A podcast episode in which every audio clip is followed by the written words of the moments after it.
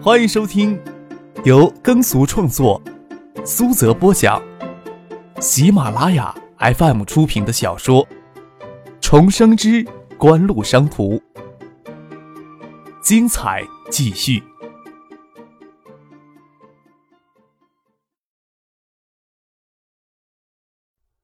第五百四十集。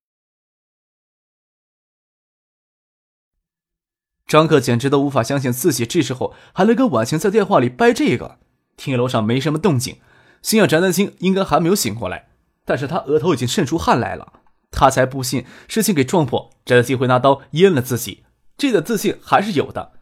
婉晴这时候先糊弄过去容易，要是真出什么事儿了，婉晴也是最能纵容自己的人。但是翟丹青这边怎么交代呢？偷偷溜走，让翟丹青当夜里是做了一个春梦吗？还是上楼去将错就错呢？虽然对翟丹青没有极深的情感，但是要能将错就错，张可也是不会拒绝的。说不定翟丹青这时候已经醒了过来，正为自己梦里的春意与失了半边的那口疑惑呢。张可完全没有意识到翟丹青已经醒了过来。他向来以为翟丹青的性格，就算自己很愿意让自己爬上他的床，也不会任自己手下猥琐而默不作声的。完全没有想到自己刚才是那么的危险，似乎应该将他叫醒呀。将情况说明，要不是他愿意配合，能将错就错错下去是再好不过的。以后的事情等天亮再说吧。这么想着，真奇怪自己刚才怎么又没有感觉到翟德清与婉晴有什么不同？也难怪，没有什么明显的胎印，腿型是如此的相像，光露出大腿与穿的内裤的脚腹，谁能辨别出不同呀？怪不怪翟丹青怎么将头蒙着被子睡觉呀？张可心里这么想着，心理负担就轻了一些。他低声跟婉晴在电话里胡扯几句，就挂了电话，走上楼梯，准备将翟丹青叫醒。想要翟丹青动人的容颜与美妙的身体，心里都是有些急不可耐了。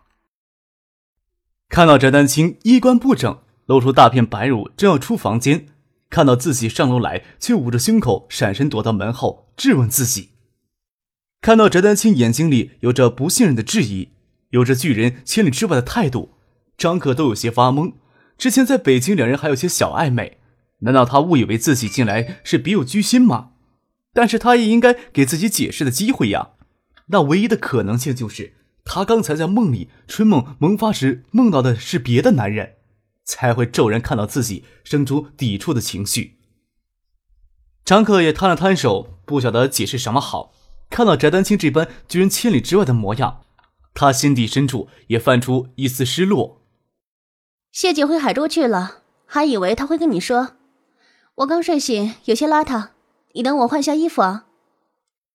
翟丹青关上了门，背抵着门，手捂着胸口，眼睛里有两行清澈的泪水流下来，心里也是在哭泣呀。真可以当刚才什么都没有发生过吗？可是，一旦将错就错，还能留在他的身边吗？翟丹青手捂着胸口，人生第一次为男人感到心痛。这个男人就在门的另一边，还触手可得。或许是事情来得太突然了，突然发现自己彻头彻尾的沦陷进去，连一点渣子都没有给自己剩下。突然感觉到一阵的心慌，原来自己什么都没有准备好啊！婉欣姐既然不在的话，那我就先走了。感觉到翟丹青拒人千里的态度，张克心里泛起些失落。似乎也没有必要为刚才的误中副车解释什么了，就让他当成梦里的春情得了。没有等翟德清在房间里回答，就下了楼。听着张克下楼的脚步声以及开门关门的声音，翟德清在门后踏实的坐了下来，坐了片刻，又坚强的站了起来，走到窗前，看着张克走出公寓楼，他的车停在楼前的空地上。虽然心里一百万，但是翟丹青并不是那种拖泥带水的女人。似乎甩甩手就能将刚才的意外抛之脑后，也只能当成意外来处理了。凝望着楼下的男人钻进车里，虽情知自己无法自拔的深陷进去，也不想以这种形式彻底的缴械沦陷。说到底，自己只是他锁在心房里那只恶魔罢了。不晓得这个世界会不会还有能有一个女人将他彻尾彻尾吞噬的干净，而不让他心头的恶魔跑出来祸害其他的女人。翟丹青身子依偎在窗上，想起新屋夏天下过黄昏时那个撑着伞、穿白衣连裙的女孩子，为何张克给那个陌生的女孩子系鞋带时竟会让人有如此的悲伤难抑的感觉呢？张克坐在车里，抬头看了看楼上，没有亮灯，也看不见翟丹青，就依在窗子边看向下面。抬手看了看表，已经是凌晨两点了。建业此时的夜额外的寂静，坐在车里，似乎只能听得到外面有虫子在叫。宽敞的马路，偶尔能看到凌晨还在外面游荡的行人。这些行人或许是狂欢到凌晨，也或许是情侣舍不得分开，又没有勇气去宾馆开房间。有挤在墙角里避风的流浪汉，或许有像自己给女人拒绝后狼狈离开的人。翟丹青在他略有些风尘味的风情迷影之下，藏着他绝少人能认识到出尘不染与坚韧不拔。薛福巷有着更多凌晨还不肯消散的人群，高校的学生们有着无穷无尽的精力去嬉戏欢闹，更喜欢静寂而沉静的夜色。张克记得前尘往事里，自己也是这般，通宵达旦的睁着眼睛。将睡眠时间留到第二天的课堂上。进入了四月，学府巷已经不止创意网吧一家网吧了。由于学府巷高昂的店租，虽然折进了半价，还远不能算便宜的网络费用。九八年在学府巷经营网吧，注重要走高端路线。风云网吧就在创意网吧街对面。张克将车停在小区里，此时他一丁点的睡意都没有，虽然有些饿。他只是走到巷子口的苏果二十四小时便利店买了一包烟，看到华联便利就在店对面，撇着嘴忍不住要笑了起来。残酷的商业竞争画卷就这么活生生的铺展在自己的面前。背着风将烟点着，张克就蹲在创意网吧门前的台阶上想着事情，也看着街对面风雨网吧灯火通明。不过此时在风雨网吧通宵上网的人远远没有创意网吧多。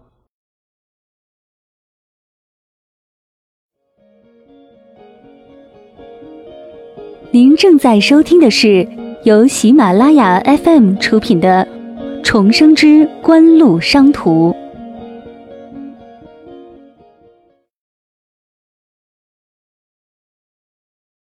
你怎么蹲在外面？张克回头看了一眼，穿着玫红色短风衣的何贤站在网吧门口，正看着自己。你也会通宵上网？张克奇怪的问。为什么我就不能通宵上网了？何贤奇怪的看着张克，指指他身后落立玻璃窗里的大堂。上网的女孩子还真不少，又解释的说道：“给苏依婷拉过来的，不过啊，他趴在桌子上睡着了，我出来透口气。你蹲在这里也是透一口气？”啊！张克点点头，往边上挪了一步，给何贤让出一个空位。别人很难想象，这么一个有着瓷器精致感容颜的女孩子，会不顾形象的跟张克蹲在路牙子上。他还真就的蹲了下来，随着张克凝视着街对面，他能感觉到张克并没有专注的在看街对面的风雨网吧内的情形，或许在看街道上方的空气吧。喏，张克将香烟递过去，何贤微微一惊，又嫣然一笑，说道。我还想将淑女印象假装到底呢，你不要这么赤裸裸的将我揭穿吧。张克笑了笑，给自己又接了一根烟，将烟盒与打火机放在一边的路牙上。抽烟很有趣吗？何贤问道。既不会有趣，也不是那么无趣，有时候呀，只是习惯而已。张克说道。谁说淑女就不可以吸烟了？是那些吸烟的男人说的。何贤狡黠的笑了笑，还以为你会一本正经的说女孩子吸烟不好。张克笑了起来，又将烟盒与打火机拿了起来，递给何贤。不用一支，先试一口试试。何贤指着张克嘴里叼着香烟，免得浪费了。张克将烟递给他。看着他带着新奇与畏缩的神情，将过滤嘴抿在粉润嘴唇两半间，胆战心惊的吸了一口，又猛然呛了出来，与前尘往事里记忆一模一样。何贤剔透如雪的脸颊呛出一抹潮红，眼泪也给呛了出来，措手不及，身子后仰，一屁股坐到路牙上。何贤咳嗽了好几下，才缓过气儿来，上当受骗的将烟还给张克。呛死我了！原来抽烟一点都不好玩。张克大笑着将烟接了过来。就这么一个女孩子，自己跟她认识十多年，经历几多情劫之后，将与他之间的友谊珍惜当成宝一样，人生重走一回。有些看似偶然的东西，依旧不会偏离他应有的轨迹。这或许本身就是更接近本质、更坚定的东西。张克这时候心里的阴薄才消散掉，拉着何仙嫩腻的手，将她从路牙上拉起来，指着网吧里问他：“陪我喝杯咖啡。”嗯，你说话的语气跟常人不一样呢。通常不是说请你喝杯咖啡吗？何贤拍了拍屁股，将灰尘拍掉。那你更接受哪种说法呢？都无所谓，我又不是特别斤斤计较的人。何贤笑着跟张克走进网吧里，在休闲咖啡厅的休息区域坐下来，看着张克从综合吧台里端了两杯咖啡过来。还没有等张克将咖啡放下来，有三个青年从街对面的风云网吧走过来，撞到何贤的面前，神情激动的说：“你拒绝我，就是因为这个逼三儿。”张克看着青年，也像是那种年轻帅气多金的二世祖。但是自己到底有哪一点比他更像瘪三的地方呀？张克不动声色地看着气势汹汹站到何贤面前的三个青年，领头的那个二世祖眼睛看着何贤，手却指着自己的鼻子。张克往边上挪了挪，他不是很高兴鼻子给人指着。其他两个小青年则充满敌视的与轻蔑的眼神盯着自己。美女就是招惹是非的祸根，张可对这点深有体会。不过要认真的摊算下来。年少多金的二世祖，加上有胆子包二奶的有钱人，总数目不会比美女更多，资源应该足够分配了。尚有大量资源落到粉红发廊的低档场所去，但是总免不了一几双眼睛盯着一只锅里，争执哈也就难免了。这世间除了权势、金钱，还有什么比女人更能挑起男人间的斗争呢？我天天去一九七八捧你的场，你却为这种逼丝拒绝我。那青年终究是要出离愤怒了，啊！张克忍不住提醒了这小子一句：“何贤呀，在一九七八打工，薪水是每小时十元。你捧场也好，不捧场也好，他从一九七八拿到的钱，既不会多一分，也不会少一分。似乎看不出他要为此诚心给你答应交往吧？”见那小子眼睛瞪得溜圆，又笑着解释道：“我呀，只是插一句解释一下。”免得你误会一九七八什么不干净场子。你跟何贤有什么纠纷，你们继续谈。看到张可这副死猪不怕开水烫的模样，那小子火冒三丈，差点气炸了肚。你不拿镜子照照你自己，你有什么资格追何贤呀？要说资格呀，张克指着那小子挽起袖管的手腕，戴着的手表。你戴的那块表应该是卡地亚吧？你说这资格是指这个吗？那青年眉头一扬，说道：“算你识货。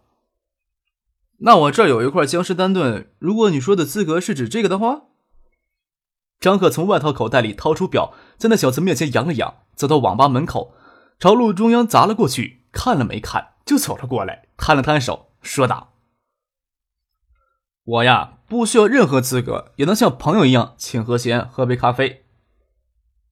那小子绝没有想到张克能从外套口袋里掏出一块江诗丹顿，脸色难看的像拧一拧能拧出一滩水一样，将手表摘下来递给他身边的青年：“帮我砸了。”那青年一脸的为难，十多万的一块表，说砸就砸，就算不是自己也心疼呀。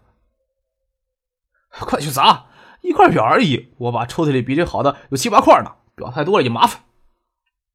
那小子像是给张克赶到轿子上的鸭子，哪能咽得下这口气呀？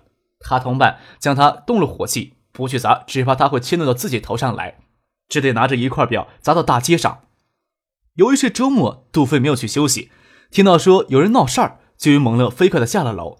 看到这一幕，都忍不住大笑起来，在楼梯口告诉蒙乐：“哎，这牲口太阴了，他那块破表呀，是三十块钱的地摊货。”他话没停，那边张克又从口袋里掏出车钥匙，摊在桌子上。我这呀还有一辆奔驰六百。看着张克掏出裤衩形状的奔驰标志的车钥匙出来，那小子嚣张的神情僵在脸上，手表可以说是不小心弄丢了，要是将偷开出来的车子砸了，非要给剥一层皮不可以。脸色青白，尤征难看，避开张可无赖的眼神，朝何贤轻蔑的鄙视了一眼。没想到你就这种女人，兄弟呀，你又说错了。张克看着这小子甩手要走，伸手搭住他的肩膀。你不就是希望她成为这种女人吗？你又有什么资格说这种话呢？杜飞、蒙乐等人围了上来，那小子与他两个同伴也识相，没敢吭声就走了出去，还将路上那块破表捡走。事情从发生到结束也就那么一会儿功夫，也没有惊叫网吧里的其他人。你发什么神经啊？苏玉婷没听清楚杜飞跟猛乐说的话，风风火火走过来教训张克：“要帮何贤摆脱那只跟屁虫，也没有必要将一块僵尸丹顿打坏啊！你知道你那块表能让多少失学儿童重新走进教室里？哼 你以为你这样就能让何贤对你另眼相看？”何贤扯了扯苏玉婷的衣袖，不让她继续说下去，但看她的神色，未必欣赏张克的做法。多傻的女人呀！张克坐在那里笑着不作声。杜飞乐不可支的跳出来，捶了张克肩窝一击：“ 你这牲口呀，太阴了！一块三十块钱的地摊表，这表现跟真的一样，将苏玉婷呀、何仙都唬住了。这上面是耗时吧？在灯光下看上去的确比钻石要差很多呀。”蒙乐跑到外面，将张克那块破手表捡了回来，玻璃面碎了。里面的表盘镶的假钻石也掉了好几粒，表针也断了一根，可见张克刚才摔的时候还是很用上力气的。假的？苏玉婷愣了愣，疑惑的问道。何贤将表接了过来，在灯光下看了一会儿，也看不出个所以然，递给苏玉婷：“你认识钻石？反正我不认识。你呀，看这个。”这上面的钻石纯度也不高，看上去很大，其实也不值钱儿。多菲将兜里的手机递给苏玉婷，他手机功能键上镶了一颗钻石，又笑着回头跟张克说：“那小子的卡地亚好像是真的吧？我只认得表上的标识，谁知道真假呀？”张克坏笑起来，又跟苏玉婷他们解释：“我呀，本来有一块镶钻的江诗丹顿表，不过送给我堂哥当结婚礼物了。”随随便便送人家江诗丹顿，其实还蛮心疼的。后来在地摊上看到这种仿冒品，看上去不比真品差多少，觉得以后送人家手表还是送这种手表不会太心疼。要不要我买一块送给你啊？张克笑着问苏玉婷。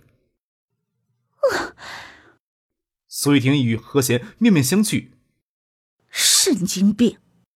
苏婷又笑着骂了起来。要让唐中知道，还不要气吐血来？那小子叫唐忠。张克回头看了一眼，那三个家伙回到街对面的风衣网吧，还愤恨不平的隔着玻璃看着这边。这才九八年，国内富豪是不少，但戴起卡地亚表、有勇气砸表的二世祖不会太多。这个叫唐忠的小子出生未必简单。这年头，亿万富翁、地产、工厂、股票、资金等资产加起来超过亿的，就能称亿万富翁。不是说每个亿万富翁手头都有上亿的现金，像孙尚义夫妇早就是亿万富翁了。要不是这两年手头宽裕一些，孙锦萌刚进医学院的生活费也就每个月三四万的样子。就这样，他家每年生活开销也要三百万。不过拿孙锦萌举例子也不恰当，这妮子还真有可能因为斗气儿将一块十多万的一只卡地亚表砸掉。是大有名的二世祖缠着何贤不是一天两天了。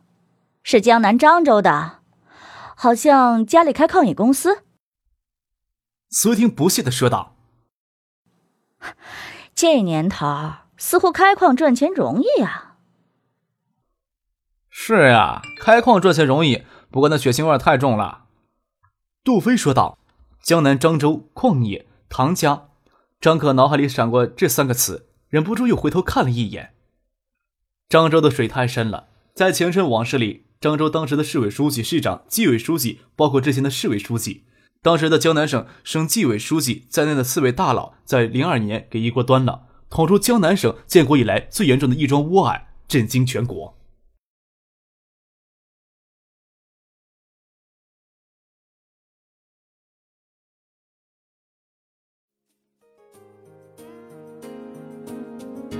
听众朋友。本集播讲完毕，感谢您的收听。